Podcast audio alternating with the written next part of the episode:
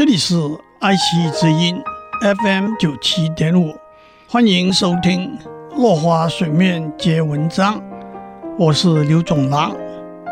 今天我们继续讲格里佛在里利浦小人国的故事。里利浦和他的敌国比利夫斯谷相隔一个海峡，为了吃鸡蛋的争议打了多年的仗。消息传来，比利夫斯谷又结集了一个舰队，准备进攻里利浦。格利佛偷偷到海边探视清楚敌情之后，打造了五十条粗缆、五十个大铁钩，涉水走过分隔两个国家的海峡。当然，这个海峡的深度不到六尺。格利佛把比利夫斯谷的五十艘大船的锚隔断。用大铁钩把这些船一一勾住，连在粗缆上头，一手抓住五十条粗缆，就把五十艘大船拖到里利浦来。虽然比利夫斯谷的海军万箭齐发，也不能损伤格里佛的一发一毫。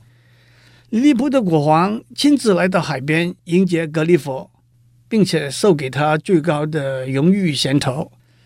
里利浦的国王野心勃勃，他要格里佛把比利夫斯谷所有的船舰用同样的方法全部拖过来，要把比利夫斯谷收并作为里利浦的一个省份，并且按照他的规定，大家吃鸡蛋一律从小的那一头吃起。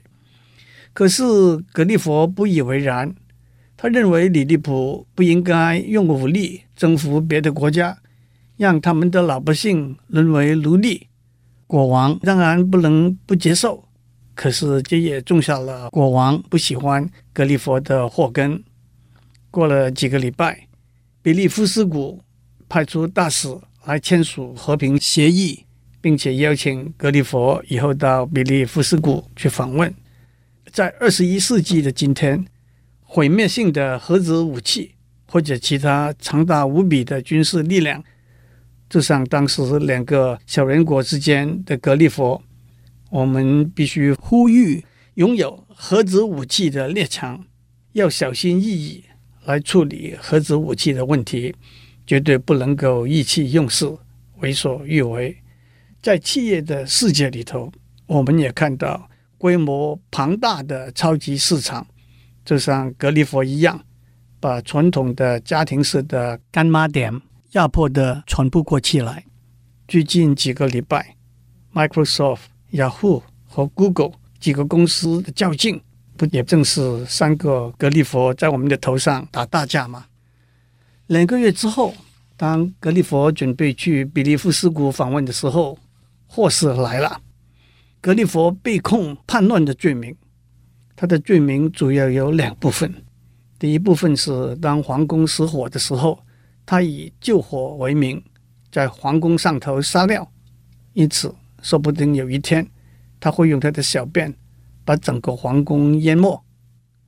第二部分是抗命，他不肯遵照国王的旨意，把比利夫斯谷的船舰全部拖过来，因此说不定有一天他会把这次战争一手拖过来的船又一手拖回去。结论是。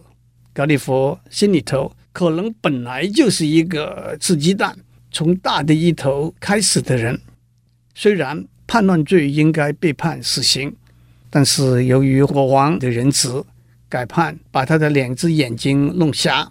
格里佛得到消息，赶快溜到比利夫斯谷去，在那里他很运气的找到一艘小船，结束了他的第一个旅程，回到他的老家。今天先讲到这里，我们下次再见。